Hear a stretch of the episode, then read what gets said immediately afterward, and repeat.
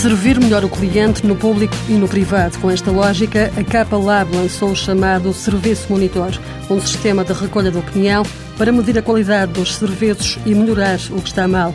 Carlos Ross, administrador da empresa e um dos autores do projeto, explica que a informação pode chegar por vários canais. Essa recolha de opinião pode ser feita através da internet, através dos telefones, inclusive telefones móveis, e através desses eh, pontos de recolha. Esses locais, esses ecrãs táteis, permitem, após o momento da transação, qualquer utente de um serviço pode chegar a casa ou ao seu escritório e aceder eh, a determinado endereço na internet, por exemplo, e eh, responder a esse mesmo questionário e fazer os seus comentários. A opinião dos utentes é depois centralizada numa base de dados para poder ser consultada pelos responsáveis dos vários serviços. O projeto da Capa Lab tem como inovador o facto de recolher a informação quase em tempo real e de forma contínua e resulta de um vasto trabalho de investigação. A base científica é uma base, na sua gênese, daquilo que se pode designar pela física dos sinais. Desse ponto de vista, envolve a matemática, a estatística e a psicologia, a psicologia social. Trazindo para miúdos, ou seja, é preciso recolher não pontualmente a opinião das pessoas, é preciso recolher em contínuo. Claro que os serviços não são prestados, em alguns casos, 24 horas por dia, mas são prestados em contínuo durante muitas horas do dia.